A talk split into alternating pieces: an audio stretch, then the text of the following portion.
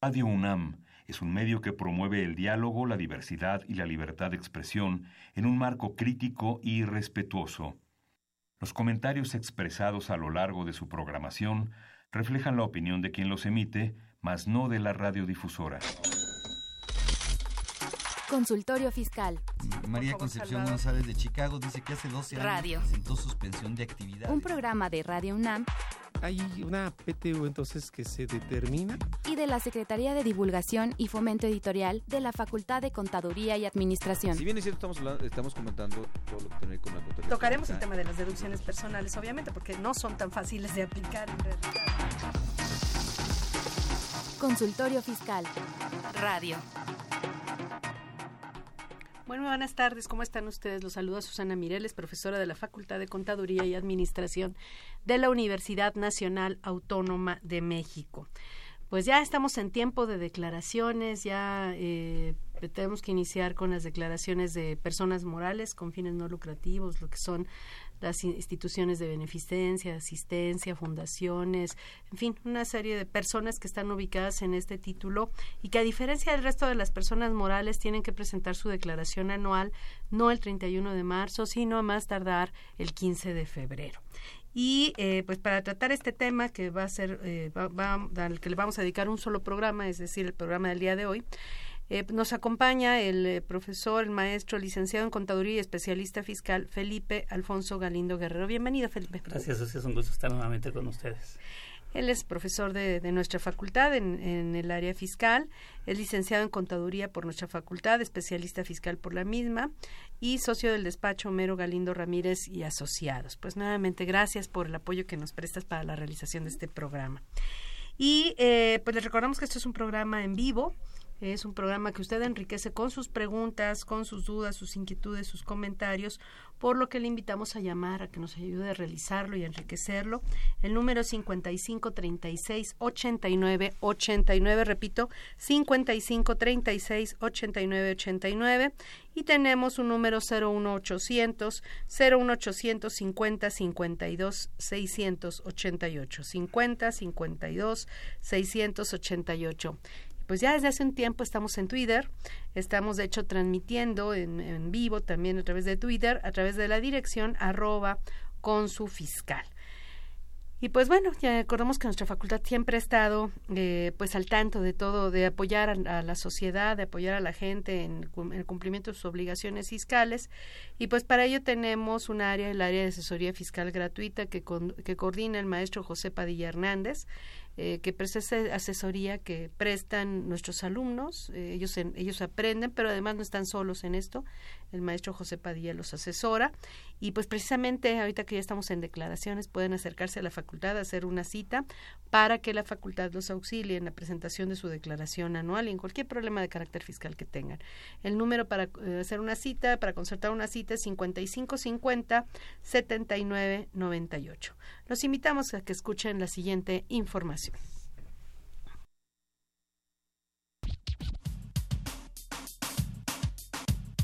Consultorio Fiscal. Radio.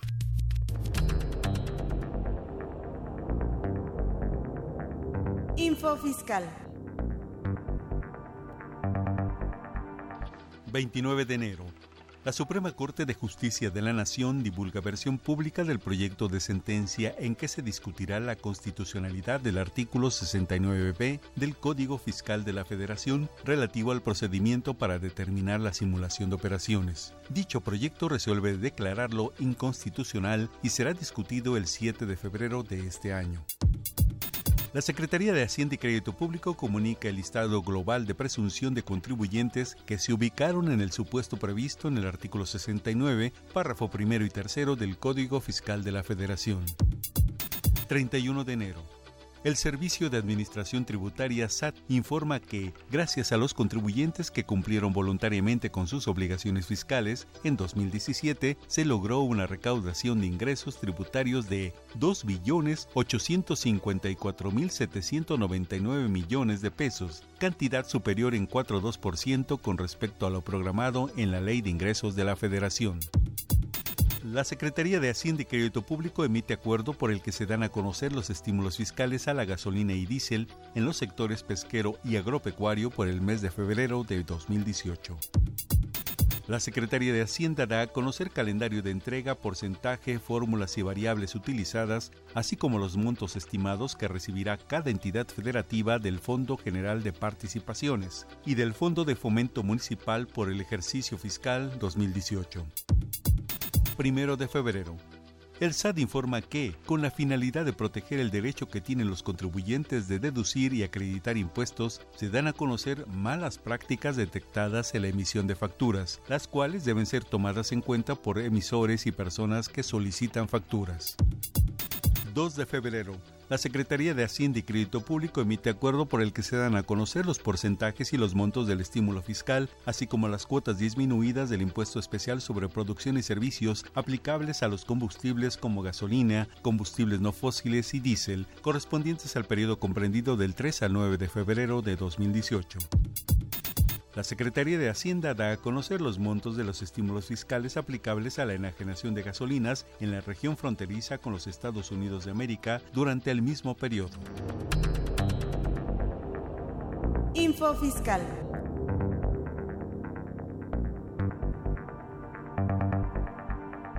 Ve y escúchanos por Twitter, arroba con su fiscal. ¿Sabes si lo que te dicen es verdad? Entérate aquí, en Cuentas Claras.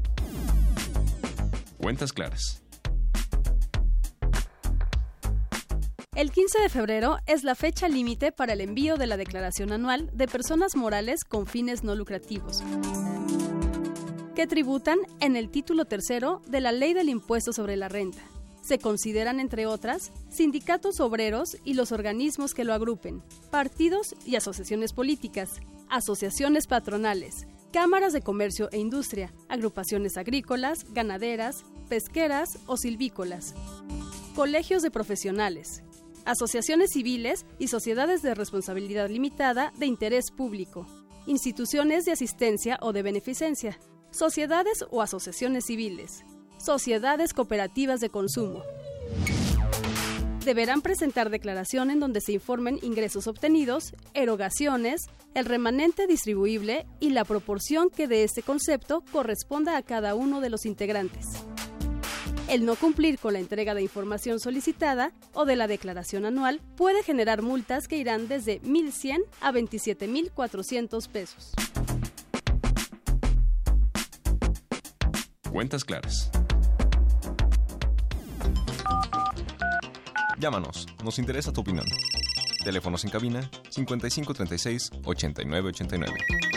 Lada 01800 5052 688.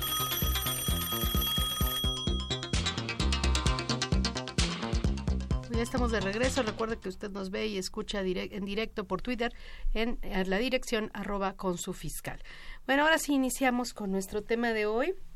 Escuchamos la cápsula de cuentas claras eh, y comentábamos antes de iniciar el tema que yo creo que es eh, conveniente precisar quiénes son las personas que están en este título y que tienen que cumplir con la presentación de su declaración anual a más tardar el 15 de febrero. Bueno, como lo oímos ya, está en el artículo 79, que viene siendo el título 3 de las personas morales con fines no lucrativos, y es un listado de, de, de 26 fracciones de esas 26 fracciones, pues están las de asistencia privada, beneficencia privada, asociaciones civiles, sociedades civiles, está la federación, los estados, los municipios también, están este las que investigan pues las que investigan las que se dedican al arte a la cultura las las de beneficencia como lo comentamos que que se dedican a situaciones de pobreza, etcétera, etcétera. Sí, sin embargo, en la cápsula escuchábamos, hablábamos, escuchábamos hablar de sociedades y asociaciones civiles. ¿Todas están aquí? En este título tercero? No, no, en este título tercero no es por su forma jurídica, no por ser una asociación civil vas a estar en el título 3 o una sociedad civil vas a estar en el título 3, más que su forma jurídica tiene que ver eh, lo que realizas, lo que, lo que hacen ellas eh, a qué se dedican. Eso tiene que ver para que estés o no estés en el título 3 de las personas morales eh, con fines no, no, lucrativos, que antes eran no contribuyentes, pero le cambiaron el nombre. Ajá. Entonces, sin embargo, en, en eh, además de, de, lo que se dedican, también les, en algunos casos les obliga a obtener la autorización para recibir donativos deducibles. Por ejemplo, la fracción sexta y se habla de instituciones de asistencia o de beneficencia autorizadas por las leyes de la materia, así como las sociedades o asociaciones civiles organizadas sin fines de lucro y autorizadas para recibir donativos en los términos de, esta ley que tenga como beneficiarios a personas, sectores eh, vulnerables, ajá, vulnerables, de escasos recursos, etcétera. Entonces, no nada más, en el caso de sociedades o asociaciones civiles, también, además, es obtener, tramitar la autorización y hacerlo inmediatamente, ¿no? Sí, claro, eh, que, no es fácil y no es tan rápido, ¿no? Entonces, tenemos cierto tiempo. Eh, yo, yo diría que cuando vamos a crear este tipo de sociedades o asociaciones, pues lo que tenemos que hacer es ir viendo de antemano con el notario que vamos a, a, tratar de lograr esta autorización, ¿no? Porque tenemos que cumplir requisitos en, en los estatutos, ¿no? Muchos requisitos. Ajá, requisitos. básicamente no podemos disponer libremente del patrimonio de la sociedad o la asociación tiene que estar dedicado al objeto social y no se pueden otorgar beneficios sobre remanente, beneficios de la utilidad o remanente distribuible a persona alguna menos que preste algún servicio o enajene algún bien. O en casos específicos como la liquidación, ¿no? De la, en, ¿A qué te refieres con eso? Cuando se liquida la asociación o la sociedad civil, eh, eh, eh, se tiene que donar a otra semejante autorizada para recibir donativos. ¿Todo el patrimonio? Sí, todo el patrimonio. Ya. ¿Y estas cláusulas se pueden cambiar? Por ejemplo, si en un momento dado quisieran... este No, inclusive a partir de de este año 2017 se tiene que volver a ir con el notario para que esta cláusula sea irrevocable, porque antes no decía que fuera irrevocable, entonces con carácter irrevocable, entonces la podías cambiar, aunque ya te dieran la autorización la podías cambiar, ahora no, ahora te están obligando a que ya traiga esta cláusula y si no la tienes en estos momentos ya hay fechas previstas por medio de la resolución miscelánea de acuerdo a tu sexto dígito del RFC para que cambies en, 2010, en 2018 o 2019, dependiendo tus ingresos que hayas obtenido, esta cláusula. Entonces es irrevocable, tienes que dedicar, tienes que establecer estas condiciones y solo así, ya que cumplas con estos requisitos en tus estatutos, podrás acudir al SAT a tramitar la autorización para recibir donativos deducibles y probablemente te la, te la otorgarán dependiendo de a qué te dediques, etcétera. ¿no? En de mientras no estás en título tercero, estás en, en principio deberías estar en título segundo, ¿no? Como cualquier persona moral, ¿no? Mientras no tengas, mientras no tengas la autorización, tendrías que estar en el, en el título 2 salvo que estés en alguna de las demás fracciones que no estés que no sean las condiciones o de obtener la autorización. Sí son casos específicos no o sea no no no todas las fracciones estaríamos hablando de la, la fracción 6 que se dedican a cuestión de mejoramiento del desarrollo del desarrollo social no por ejemplo este las, escuelas también por ejemplo si no obtienen la, la, autorización para recibir donativos deducibles no pueden estar aquí en el título tercero. Es obligatorio tramitar también la autorización. Sí, eso cambió a partir de 2014. Antes sí las dejaban estar aquí. Ajá, las, todas las que se dedican a la cultura, a la música, también tienen que tramitar la autorización para recibir donativos deducibles.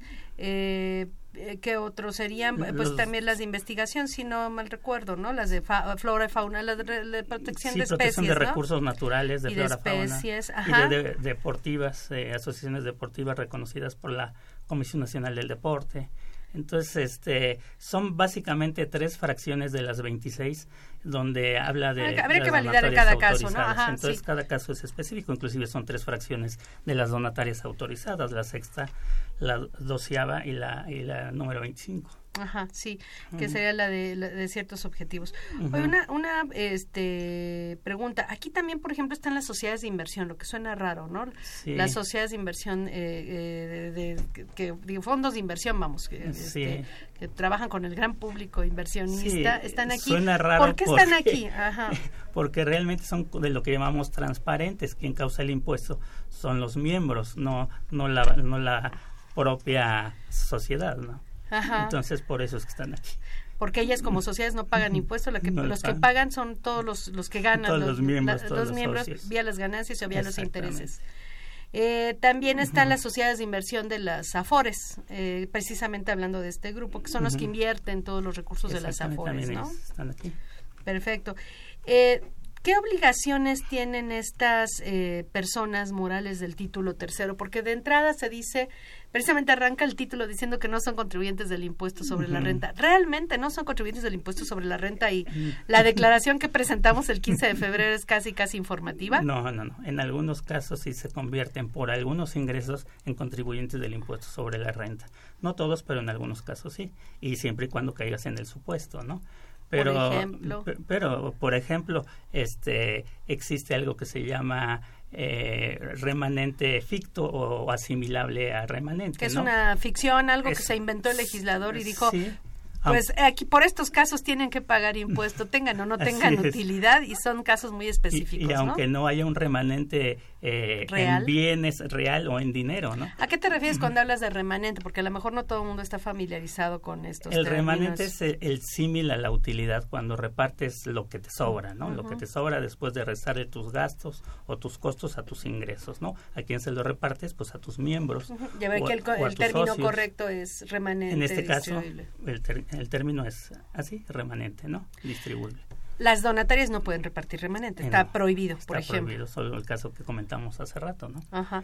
Eh, pero este y la- el resto a lo mejor habrá algunas que sí pueden repartir Sí. remanente. Sí, claro. Eh, pero hay un remanente ficto, ya decíamos que inclusive si no repartes de todos modos... O no hay utilidad eh, o en no hay términos utilidad, financieros. Ajá. eh, eh, la, la propia ley te dice que si tendrías eh, eh, ese, ese Para remanentes fiscales. para efectos fiscales y pagar un impuesto, de lo que mencionábamos hace rato, que sí serían contribuyentes entonces del impuesto sobre la renta en ciertos casos. Y en estos casos es cuando omites ingresos, ¿no? Que bueno, pues... ¿Como para qué? ¿cómo ¿Para qué vas a omitir ingresos si estás en, este título que tan, en tan principio no paga, ¿no? que en principio no paga impuestos, ¿no? Exactamente. O, o las, o, o las compras no hechas, pero sí registradas, ¿no? No realizadas e indebidamente registradas. Sí, sí, sí. Pero este pues eso también como para qué, ¿no? ¿Para qué inflas tus compras o tus ingresos si de entrada en principio la No regla general es que no son contribuyentes del impuesto sobre la renta? Pero hay otro donde sí, donde Ajá. sí es es uno que es de préstamos, ahí de cuando haces préstamos a tus miembros o a tus socios o a tus as- asociados, este, pero A la no nada más de a ellos, a la ¿no? familia, a tu cónyu- a su cónyuge de los miembros o a los ascendientes o descendientes en línea recta, se considera ese préstamo un dividendo un perdón, un, una este, Remanente un distribuible. remanente ficto, Ajá. distribuible. Pero también como para qué, ¿no? Sería una tontería hacer esos préstamos, ¿no? O sea, lo que es em, omitir ingresos, inventar compras, este, pues hacer préstamos y ya sabemos que no lo podemos hacer, pues ¿para qué lo hacemos Sí, no si sabemos que nos va cu- cuánto nos costaría de impuesto en principio es Pues cometer estas vas. tres conductas que se pueden evitar. ahí te vas eh, directamente a la tasa máxima del impuesto sobre la renta de las personas físicas, que es la tasa del 35%. Entonces estaría eh, financieramente costando un 35%. Una conducta que se pudo haber evitado, que no necesariamente tendríamos que haber realizado, ¿no? Totalmente de acuerdo. Entonces pagarías un impuesto sobre la renta por, por algo que pues, no tiene ningún caso. No tiene ningún caso. Ujú, no tiene Pero hay un beneficio. cuarto supuesto que a lo mejor ese sí no lo podemos evitar, ¿no? El de los gastos no deducibles, ¿no? El de los gastos no bueno, de deducibles. erogaciones no deducibles, que es muy contradictoria esa disposición, ¿no? Sí, ¿Qué porque dice? nosotros eh, dice que, que las erogaciones no deducibles, a excepción de los que No eh, reúnan no reúnan requisitos El de- comprobante, ¿no? el comprobante ¿no? la forma de pago. O la forma de pago que viene siendo arriba de dos mil pesos cheque nominativo este tipo de cosas o con, o con Que no tengamos el comprobante. Ajá. sí, que no existe el comprobante o esté mal el comprobante o el comprobante no sea fiscal no Pero entonces, eh, como que es inconsistente, ¿no? Por un lado habla de los no deducibles y por otro lado habla, a menos que se deba a la falta del cumplimiento de un requisito. Fiscalmente siempre hablamos de que son dos cosas diferentes. siempre los no nosotros los separamos como contadores ya ya aprendimos ¿Cuáles hace son, ¿cuáles son años. esas, esas, esa separación que hacemos?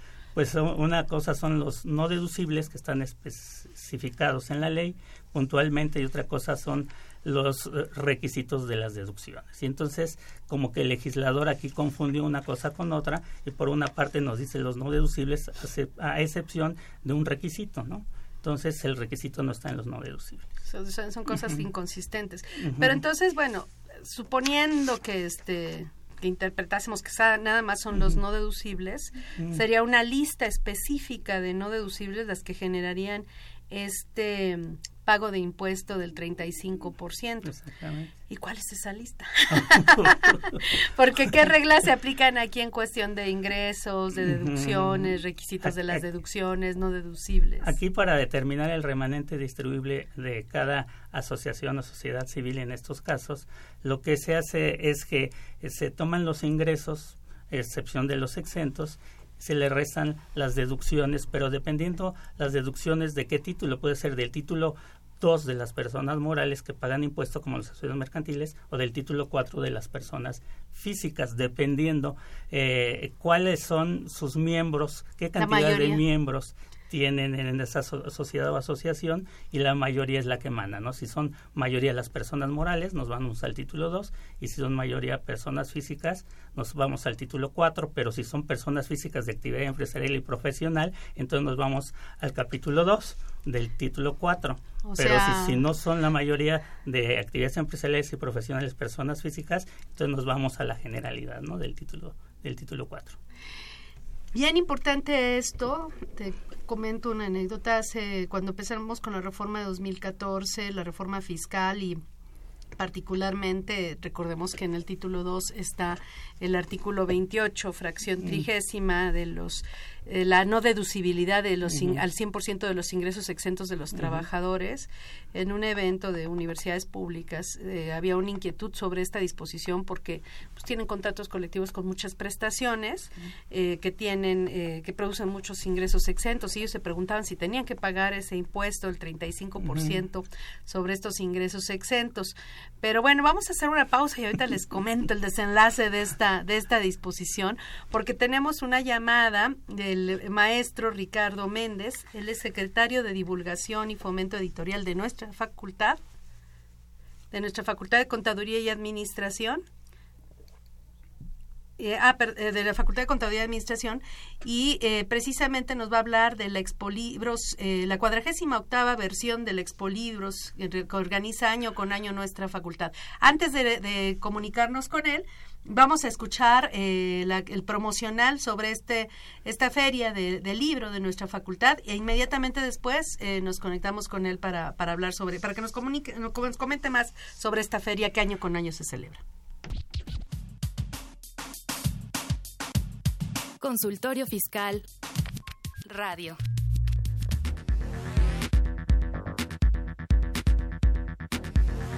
La Facultad de Contaduría y Administración de la UNAM invita a la 48 Expo Libros y Revistas del 12 al 17 de febrero. De lunes a viernes de 9 a 20 horas y el sábado de 9 a 13 horas. En la Facultad de Contaduría y Administración.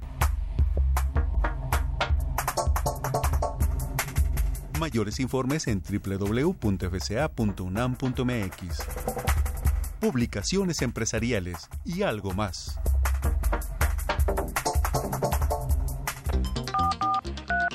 Llámanos, nos interesa tu opinión. Teléfonos en cabina 5536 8989. Lada 01800 5052 688.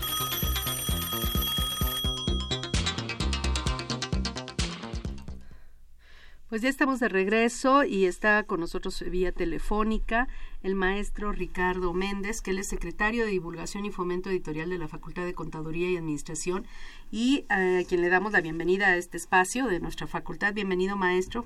Gracias, maestra. Aquí a la orden.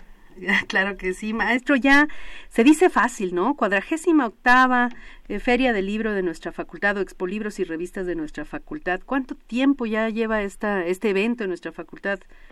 Híjole, maestra, pues sí, sí, es un tiempo ya bastante considerable, digo, vamos por nuestra cuadragésima octava edición, como usted lo mencionó, y, por supuesto que requiere un esfuerzo de muchísima gente y la suma de, de muchas voluntades para que todo salga bien, y, y bueno, pues nos, nos toca seguir con este esfuerzo que ya se ha realizado, pues yo calculo que por unos 15, 20 años más o menos Claro.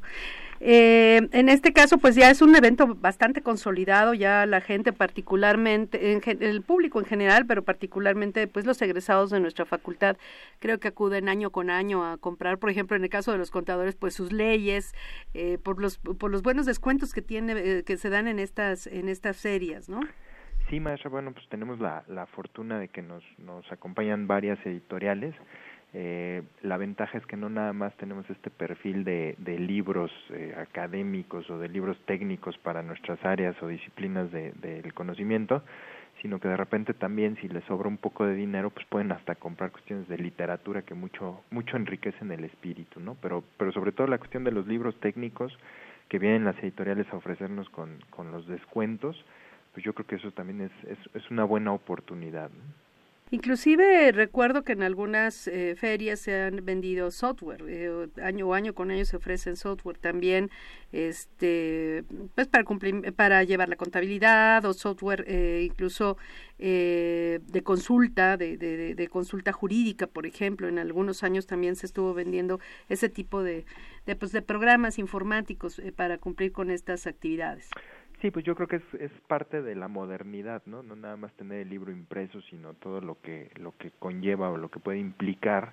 Este, nos va a acompañar el Instituto Mexicano de Contadores Públicos y también varias editoriales más que también tienen sus publicaciones en medios electrónicos. Entonces, creo que se compagina muy bien lo, lo tradicional con, con lo moderno. ¿no? Claro que sí. ¿Cuántas editoriales nos acompañan? Vamos a tener en esta ocasión confirmadas hasta el día de hoy 33 editoriales. Ahora bien, eh, no nada más es un libro, un evento donde haya eh, stands o puestos, digamos, con, con donde cada editorial presenta sus obras y las vende con descuentos. Hay otro tipo de eventos a la par, ¿verdad? Sí, maestra. En general armamos un programa de presentaciones de libros, eh, tenemos eh, algunos eventos culturales que se, que se compaginan. En el caso específico de esta, de esta feria, vamos a presentar tres libros que son Marketing Gubernamental del doctor Alejandro Eugenio Lerma Kirchner, Desempeño Institucional y Desarrollo en Países Tardíos del doctor Mario Humberto Hernández, y vamos a tener dos presentaciones en el auditorio Carlos Pérez del Toro de las obras publicadas por el Instituto Mexicano de Contadores Públicos, que son, son los eventos de presentaciones que tenemos ahorita. Y, y, bueno toda la parte cultural con nuestro coro, con algunos cuartetos de cuerdas, etcétera, etcétera, que, que amenizan un poco el, el evento pues qué interesante, suena muy, muy atractivo. Obviamente uno de los expositores o de, los que también van a estar ahí como, como fondo editorial va a ser el fondo de, nuestra propia facultad, ¿no? Claro, no, no, no podríamos dejar eh, la oportunidad o perder la oportunidad de promocionar también nuestro fondo editorial que bueno poco a poco ha ido creciendo y que ya ya contamos con una buena cantidad de publicaciones ya ya estamos trabajando alrededor de 61 textos que son los que manejamos como títulos nosotros y bueno, vienen algunos más que ya estamos revisando, que ya estamos en proceso y por supuesto que es una excelente oportunidad para que conozcan también nuestro nuestro fondo editorial que además se suma a los descuentos que otorgan las otras editoriales y se les ofrece un 50% de descuento a, en, en nuestro fondo editorial. Esto incluye también las revistas que edita la propia facultad, ¿verdad? Las suscripciones a las revistas. Así es, sí, sí, sí. Ah, perfecto. Ahora, el lugar donde tradicionalmente se, se presentaba, se desarrollaba este evento va a cambiar. Eh, hoy por hoy, antes era en la entrada principal de la facultad y ahora, eh, ¿dónde va a ser el, el evento? Pues tuvimos ahí unas eh, consideraciones de protección civil, maestra, que, que bueno, pues después de lo del sismo nos, nos pidieron algunas modificaciones finalmente se realizaron algunos ajustes y seguimos en la entrada principal de la, de la facultad, nada más que ahora no vamos hacia los pasillos de la facultad, sino hacia el auditorio Carlos Pérez del Toro, poquito por cuestiones de seguridad y de, de integridad de, de nuestros visitantes, que bueno, pues hemos tenido un volumen hasta de 12 mil, 13 mil personas por cada uno de los eventos, entonces pues preferimos que sea algo más espacioso, más abierto y para ofrecerles las condiciones de seguridad, ¿no? pero sí es en la entrada principal. Porque originalmente se había planteado otros espacios, pero entonces sí queda igual que en otros años en la entrada principal. Sí, más. Perfecto. Ah, perfecto.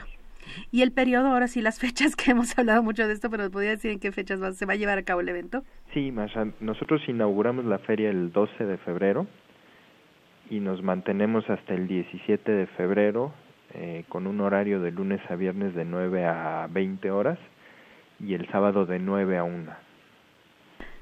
Es una semana completa prácticamente. Así es. Ya, eh, pues no sé si quiere agregar algo, la verdad es que es un evento eh, muy interesante, ya muy consolidado, pero no sé si quisiera comunicarle algo más a nuestro a nuestros radioescuchas.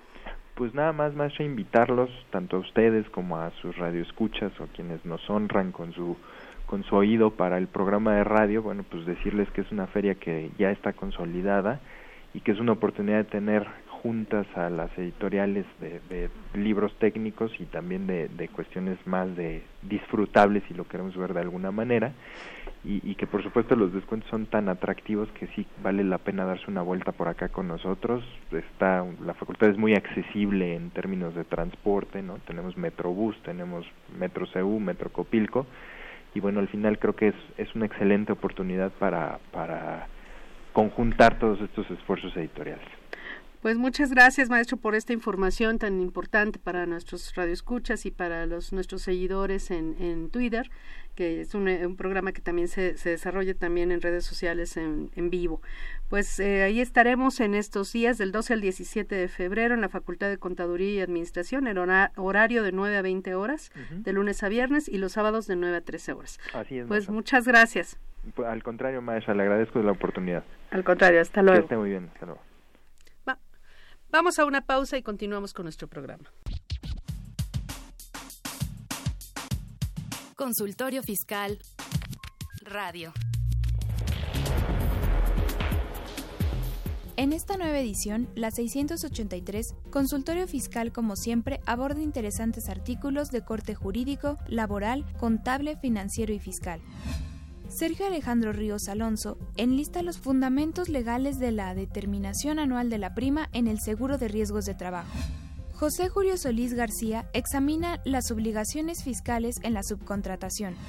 Salvador Hernández Peña y Violeta Méndez Carlos Silva analizan la nueva economía dineraria, alcances tributarios de las criptomonedas en México. Walter Carlos López Morales analiza la jurisprudencia, comprobantes fiscales pueden contener descripción en documento por separado. Estos y otros temas de gran interés se presentan en el número 683 de Consultorio Fiscal. Suscripciones a los teléfonos 5616-1355 y 5616-7755. También a través de la tienda electrónica publishing.fca.unam.mx o en la página electrónica de esta revista consultoriofiscal.unam.mx. Ve y escúchanos por Twitter arroba con su fiscal.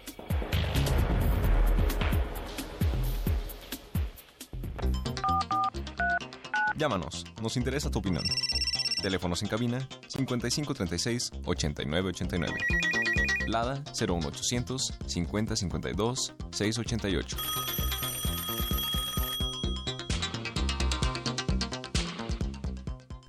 Pues ya estamos de regreso.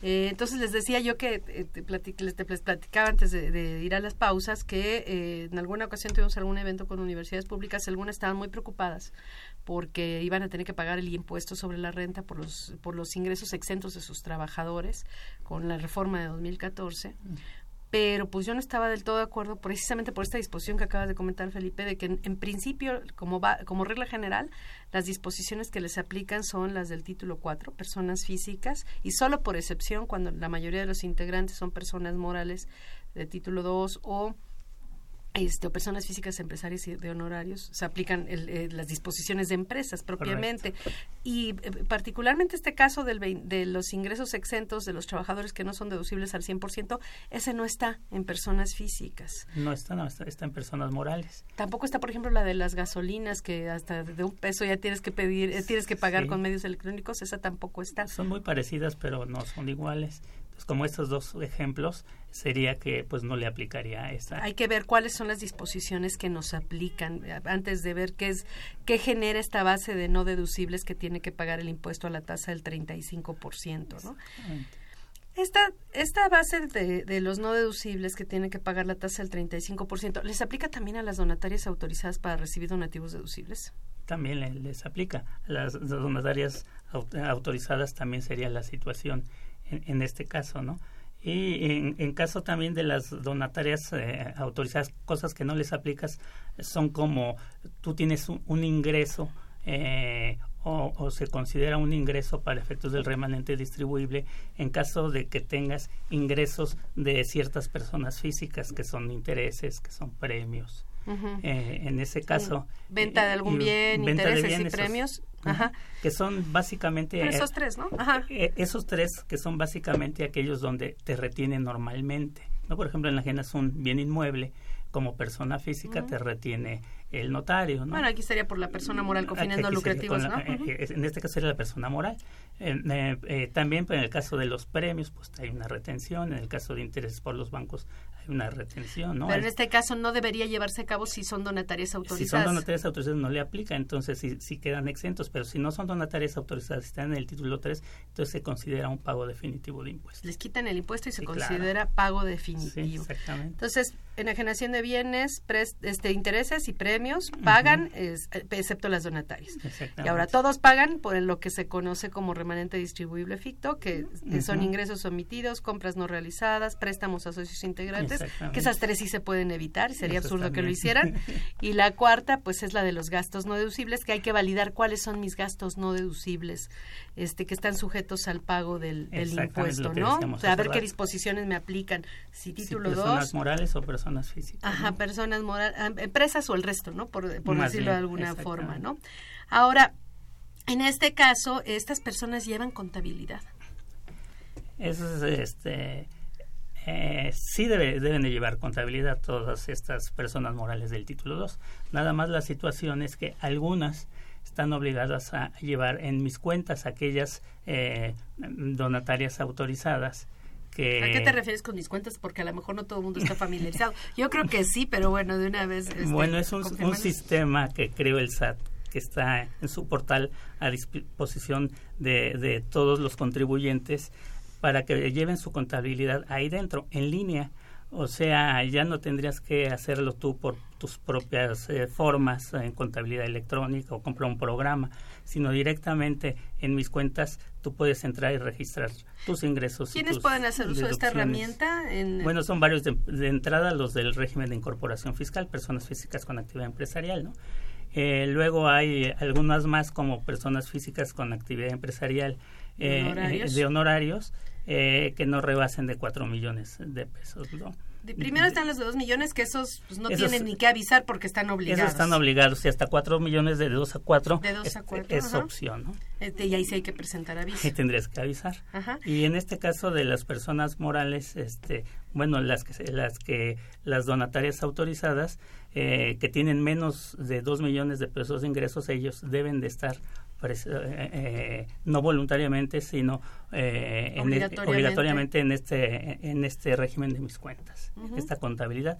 Y, y, en el momento que estás en este régimen, pues te quitas la obligación de la contabilidad como la conocemos, tradicional, ¿no? Ajá. La contabilidad tradicional, la contabilidad que tienes que mandarle al SAT cada mes y las balanzas y todo eso, la contabilidad electrónica. Uh -huh. Ya no tendrías que hacerla pero solo para los de dos, donatarias de hasta dos millones de pesos. Nada más. Obligatoriamente. Y es obligatorio. Hay otro caso, ¿no? De las asociaciones religiosas. religiosas las asociaciones religiosas también, ellas, ellas sí son voluntarias, por la cantidad que sea de ingresos, no importa, voluntariamente pueden estar en mis cuentas también. También. Uh -huh. Entonces, este, y, quién, y realmente, digo, hablando del título 3 en general, todos están obligados a llevar contabilidad porque si no mal recuerdo los sindicatos no sí, no sí, están claro, obligados los sindicatos tienen reglas particulares y especiales no ellos no son, ellos no están obligados a, a, llevar contabilidad como no están obligados a expedir comprobantes etc. Ajá.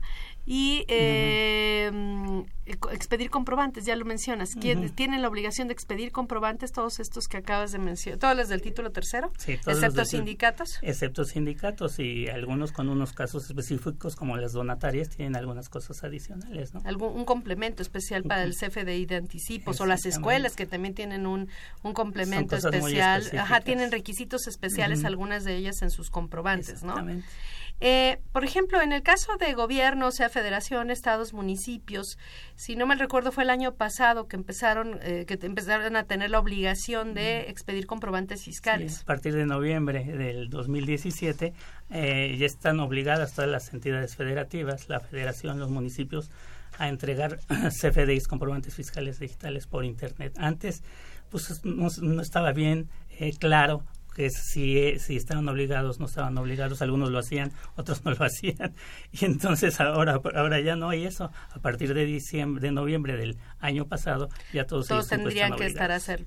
Pero tendrían que tendrían que este la regla de miscelánea que establecía esto decía que sí que aparte tenían hasta noviembre para habilitar la expedición de comprobantes pero una vez que lo habilitaran eh, nosotros este pueblo teníamos que tramitar la obtención de todos los comprobantes de todo el año eh, del 2017 sí claro por ejemplo, de qué, de qué tipo de gastos estaríamos hablando de que mm. tendríamos que obtener, pues, no hablando del, del emisor, sino de los receptores. Ah. De algunos derechos, pues, ¿no? Pues, derechos de agua, ajá. Todos esos tendríamos que pedir todos Derechos de inscripción en el registro público de la propiedad, la tenencia local y federal. El Seguro ya lo, ya lo hacía. Ya lo hacía. el Infonavit. El impuesto sobre nóminas, el impuesto estatal sobre nóminas, todos, todos el, el, predial, obviamente, todos estos conceptos, para poder deducirlos en 2017, nosotros que somos los, los, los que pagamos estos conceptos, no estamos hablando del gobierno como persona del título 3, tenemos que obtener el comprobante fiscal. Claro, y no nada más federales, también locales. Federales y locales, ajá. Si no, no, si no lo hemos hecho, perdón, pues, ¿qué, les recomendaría si no lo han hecho? Porque a lo mejor pues, no se enteraron. Sí, que ya lo empiecen a hacer porque obviamente tienen que pedirlo. Si no lo, si no lo hacen por las vías de que conocemos por internet, te metes a sus páginas y lo generas, pues nunca va a aparecer el, el, el CFDI en tu repositorio, ¿no? Así es. Y entonces, si no está en tu repositorio, no existe. Ya, y entonces en este caso hay que tramitar estos FDIs y la fecha límite para hacerlo, bueno, lo, recomendable hubiera sido en diciembre. Lo recomendable es en diciembre, pero tenemos hasta antes de presentar la declaración anual, ¿no? Entonces, dependiendo de qué tipo de persona soy, si física o moral, tengo hasta la fecha de presentación de mi declaración anual para recabar nuestros comprobantes, de estos nuevos comprobantes que tenemos que haber obtenido, ¿no? Claro. Aquí en el caso de los de los sindicatos eh, hay una excepción, o sea, los sindicatos por regla general ni llevan contabilidad ni expiden comprobantes. No. Pero cuando sí tienen que hacerlo, cuando realizan actividades. Cuando realizan actividades eh, de tipo empresarial, entonces en ese caso sí están obligados a expedir un comprobante, un CFDI, ¿no? Y a llevar contabilidad. claro, y a llevar contabilidad, va junto con una cosa con otra, ¿no? Pero si no es ese caso, pues no tienen estas dos obligaciones. O sea, por ejemplo, si un sindicato vende libros, este tendría que expedir comprobante por la venta de libros, llevar contabilidad por la venta, de, libros. es obligatorio. Sí, es obligación. Es obligatorio en este caso. Pues tenemos este varios, ya preguntas de nuestros eh, nuestros radioescuchas, de nuestros internautas, este tenemos algunas se refieren al tema, otras no. Dice, el predio está en la Ciudad de México, ya pagó predial al Estado de México. ¿Qué debe hacer para regularizar el predial en la Ciudad de México? Pues pedir devolución. Pagar en la Ciudad de México y pedir la devolución en el Estado de México porque es un pago de lo indebido. Y es un problema, ¿no? Porque luego las cuentas están mal y estás pagando el predial de tu vecino y tú pensando que estás al día y pues resulta yo que creo no, que ¿no? se va a aventar un, vía crucis ahí. Sí, sí, sí. Eh, pero bueno, pues a decir que para serenidad y paciencia. Esta pregunta nos la hizo Guadalupe Martínez de Coajimalpa. Diego Olvera dice, eh, está dado de alta en honorarios, por, tiene ingresos por honorarios, extiende un recibo al municipio. Le retuvieron el 10% de impuestos sobre la renta y le pregunta que si los municipios pueden retener el ISR y en base a qué precedente legal. Sí, sí, bueno, sí tienen que retener el, el ISR, claro. Eh, eh, hablando de las personas morales no contribuyentes, son no contribuyentes del impuesto sobre la renta, pero sí tienen algunas otras obligaciones, como retención de impuestos sobre la renta. Es una de sus obligaciones, por ejemplo, a sus asalariados o por ejemplo si pagan ah, honorarios a personas físicas. Porque son personas morales, ¿no? Y la ley no distingue de quiénes son los que te tienen que retener. Dice personas morales, cuando percibas ingresos de personas morales, esto está en el artículo 106, último párrafo, que cuando te pague una persona moral, sea del tipo que sea, sea de federación, estado, municipio o cualquier otra, te tienen que retener el 10%. Entonces sí, el fundamento sería el 106, eh, último párrafo de la ley del impuesto sobre la renta. Víctor Robledo dice de Coyoacán, si una asociación eh, de, de, de condóminos constituidos como asociación civil, que si tienen la obligación de enviar su contabilidad mensual al SAT. Eh, bueno, en, en, este caso sí tendrían que la obligatoriedad de, enviar sus balanzas, obviamente, cada su catálogo, de, catálogo de cuentas al principio, sus modificaciones posteriores si es que existen y si están obligados a ello porque no son donatarias de las de dos millones que son las que pueden este estar en mis cuentas. de hecho ni siquiera pueden ser donatarias la asociación civil de condóminos y este y no son asociación religiosa tampoco, que serían las únicas que pueden utilizar mis cuentas. Entonces sí tienen que enviar contabilidad estamos hablando de catálogo de cuentas balanzas qué más este expedir comprobantes también, obviamente. Y en la contabilidad, bueno, y también en su caso las pólizas y los, eh, los auxiliares cuando el SAT se los requiera. Todo electrónicamente, de entrada nada más el catálogo y las balanzas. Ya si el SAT requiere alguna información, le envías las pólizas y los auxiliares también en archivos XML que ahí tenemos que tener cuidado porque eh, recordemos que hay obligaciones en cuanto al registro contable en las pólizas, ¿no? Sí, muchas ¿Qué requisitos tenemos más o menos de manera general? Porque luego se nos olvidan y nunca está por demás recordarlas. Bueno, todo tiene que ver si las pólizas son de ingresos o de egresos o de cheque o de diario, pero básicamente si nos están pagando y es una póliza de ingreso, pues cómo nos están pagando, quién nos está pagando, de que, eh, este, cómo nos pagaron eh, si fue por transferencia, si fue por cheque, etcétera, etcétera, ¿no? Y si estamos apenas registrando la factura, pues el folio fiscal de la factura sí, y, en el pago y en el eh, cuando la registras y en el y en el pago o cobro, ¿no? Sí, también que eso es, eso es nuevo, ¿no? Ya sabemos a partir de 2014. 2014. Ajá. Que hubo, bueno, periodos que los cuales estuvimos exentos de esta obligación, pero bueno, de todas formas están esas obligaciones en cuanto al registro contable. Vamos a nuestra cápsula Impuestos en la Historia y continuamos después de la misma. Consultorio Fiscal Radio.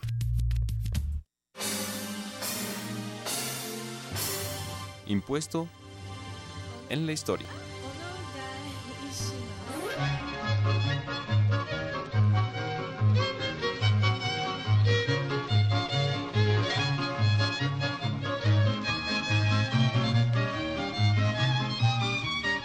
Ahora que festejamos un día más de la promulgación de nuestra Carta Magna, sería bueno recordar algunos artículos originales de la misma con respecto de los impuestos.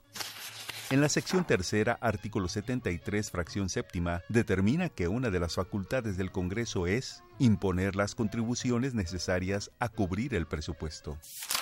En su fracción novena, indica que está facultado el Congreso para expedir aranceles sobre el comercio extranjero y para impedir que en el comercio de Estado a Estado se establezcan restricciones. El artículo 74 señala que son facultades exclusivas de la Cámara de Diputados, entre otras, aprobar el presupuesto anual de gastos, discutiendo primero las contribuciones que a su juicio deben decretarse para cubrir aquel. En el capítulo segundo, en su artículo 31, fracción cuarta, menciona que los mexicanos estamos obligados a contribuir para los gastos públicos, así de la Federación como del Estado y los municipios en que residan, de la manera proporcional y equitativa que dispongan las leyes. Finalmente, dentro de las garantías individuales, en su artículo 16, señala a la autoridad administrativa que practique visitas domiciliarias para exigir la exhibición de los libros y papeles indispensables para comprobar que se han acatado las disposiciones fiscales.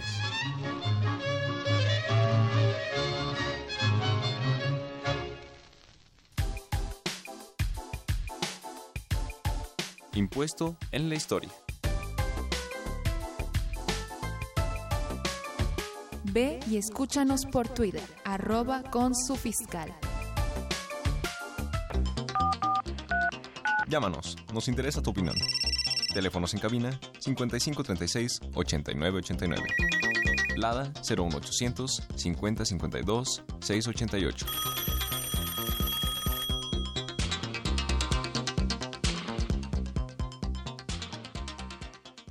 Ya estamos de regreso. Eh, entonces platicábamos de algunas obligaciones que tienen estas personas morales, hablamos del, del, pago, aunque nos faltó un supuesto que vamos a comentar ahorita, de cuándo sí pagan y cuándo no. Hablamos también eh, de las obligaciones formales, o sea, propiamente llevar contabilidad, expedir comprobantes, cuándo sí pueden utilizar mis cuentas y cuándo están obligados a llevar toda la contabilidad de manera tradicional, este, y enviar información mensual al SAT, etcétera.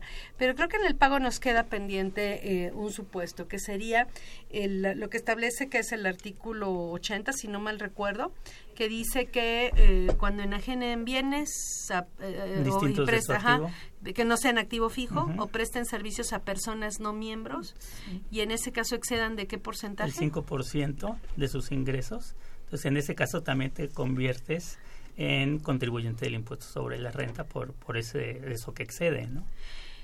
Y que, pero ahí se, se te vas a título 2, ¿no? Por esa, por esa parte que excede, ¿no? Te vas a título 2 porque aplica la, la, tasa del artículo 9, que viene siendo el 30% de las personas morales. Entonces tienes que calcular dos bases, digamos, la de título tercero de personas morales con fines no lucrativos y la de título 2 por haber este, enajenado sí. bienes distintos de activo fijo o prestado servicios a personas no miembros. Así es, en, en ese caso tendría que ser de esa forma, ¿no? Es algo algunos tendrán los dos, algunas. Mira, me platicaban algún, me hacían una pregunta este sobre este tema de un colegio, por ejemplo, de contadores. No, no, o sea, ya hay muchos colegios para que no se vayan con la idea de que del sí, claro. instituto, del colegio, de la asociación, hay muchos colegios. Bueno, un colegio de contadores X eh, precisamente prestaba eh, servicios de capacitación y todo lo hacía en un solo salón y entonces ahí pues acudían a los a los eh, cursos tanto personas que eran miembros de la asociación del digo del colegio y personas que no eran miembros del colegio. En este caso este pues si exceden de más del 5% lo que eh, obtuvieron de ingresos por los que no son miembros tendrían que eh, presentar, hacer dos cálculos de, digamos, de remanente distribuible. Por separado. Ajá, uno con base en, con las disposiciones de una empresa, de, de una persona de título 2, y otro, que es lo que, lo que le prestaron a servicios no miembros y excedió del 5%, y otro por los que les, les prestaron a servicios que son de que servicios a, a, miembros, ¿no? A socios o asociados de este colegio, ¿no? El problema viene en los gastos. Porque, bueno, los ingresos sí tienes identificados sí, porque sabes quién, son quién socios es tu... o no socios. Ajá, ¿no? así es. Pero el problema de los gastos o las deducciones y las reglas aplicables a los gastos y las deducciones, sí. ¿no? En este caso. ¿Qué se hace en ese caso?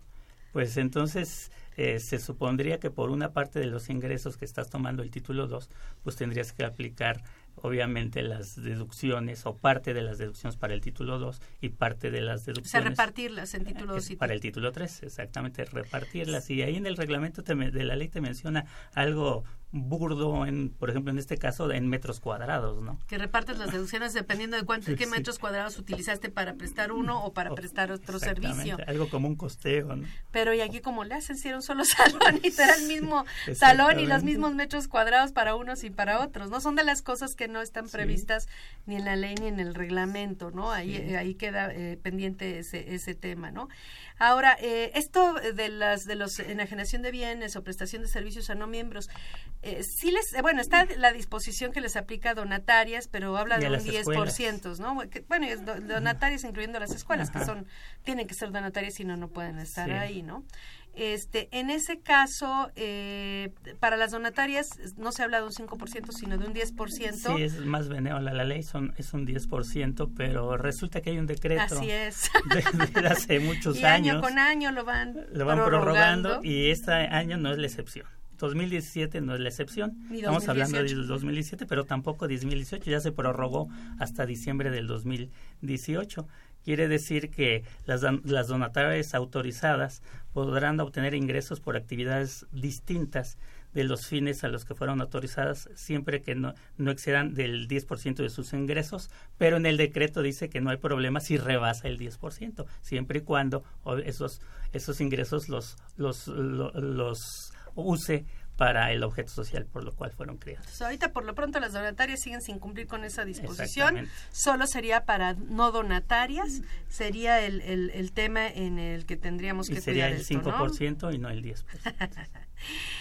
Genaro Cabello, Pachuca, dice, los comprobantes que me da el sindicato es deducible aunque no sea un CFDI, porque el cobro o el pago a cambio solo me da un recibo en papel y papel estraza casi, casi no. Pues ese es todo un tema, ¿no? Tenemos un criterio no vinculativo que es el criterio 24 del SAT, anexo 3 de la resolución miscelánea. Eh, obviamente el SAT este, pues no le gustan estas operaciones con sindicatos, pero aplicando lo que establece el artículo 29 del código dice... Eh, que cuando una persona está obligada a emitir comprobantes por alguna ley o disposición fiscal, la contraparte está obligada a exigirlo si quiere deducir o acreditar. Y aquí el tema es que los sindicatos siguen sin estar obligados a emitir comprobantes.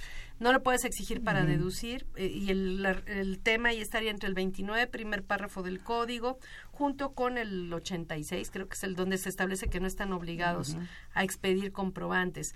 Pero el SAT sí tiene ahí criterios de prácticas fiscales indebidas que le recomendaríamos que revisara si está en ese supuesto o no. Básicamente el criterio 24 del anexo 3 de la resolución miscelánea.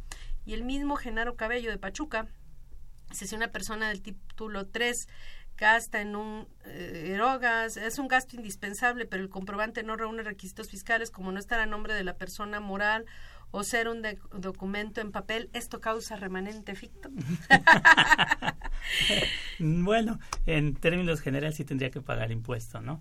Por como como un remanente ficto o como un remanente distribuible, ¿no? Sin embargo, es discutible por, la inconsistencia de que dice que pagan los no deducibles, excepto los por esa situación que hablamos hace rato de los no deducibles y los sin requisitos fiscales, por eso podría podría pasar, porque muchos se van por ahí para hacer deducible lo que no es deducible, no muchas veces.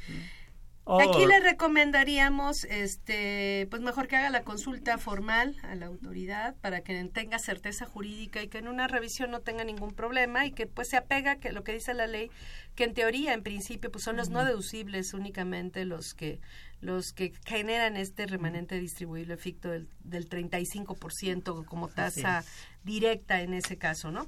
Ahora, este, regresando al tema que estábamos este, comentando hace un momento de que pues prácticamente se convierten en contribuyentes híbridos cuando, mm. cuando sin ser donatarias le enajenan bienes o le prestan servicios a no miembros, siempre cuando no sean activos fijos la enajenación de bienes, y eh, hacen este, dos cálculos de bases. Esto viene, se tienen que presentar las dos declaraciones, persona moral y, de título 2 y título 3, o todo viene en un solo formato. Eh, eh, todo viene en el formato 21 eh, que es el que le aplica a las personas morales con fines no lucrativos y ahí viene y ahí se cumplen dos las dos obligaciones las dos obligaciones y también había mm, una situación eh, donde eh, se tenían que presentar los que repartían remanente, los que distribuían remanente y los que no repartían remanente. Y eso nada más era una declaración de ingresos y egresos. Esas dos están en el formato 21.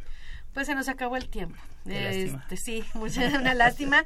Y pues bueno, nuestros radioescuchas que tengan que presentar estas declaraciones, esperamos que no se les acabe el tiempo. Mm. Te agradecemos nuevamente por el apoyo para la realización de este programa. Y los invitamos a que nos sintonicen eh, la siguiente semana para platicar del tema declaración de primas de riesgo en el, Instituto Mexicano del Seguro Social. Esta fue una producción de Radio UNAM en los controles técnicos Socorro Montes, en la, por parte de la Secretaría de Divulgación y Fomento Editorial de la FCA, Nezahualcóyotl Jara, Juan Flandes, Alma Villegas, Tania Linares, Miriam Alejandra Jiménez, Edgar López, Diana Flores, Alejandro Rubalcaba, Verónica García y Eduardo Morales. Y les recordamos este que pues nos vemos la próxima semana entonces con tema de declaración anual de en materia de riesgo de trabajo. Gracias por estar con nosotros. Consultorio Fiscal. Un programa de Radio UNAM y de la Secretaría de Divulgación y Fomento Editorial de la Facultad de Contaduría y Administración. Consultorio Fiscal Radio.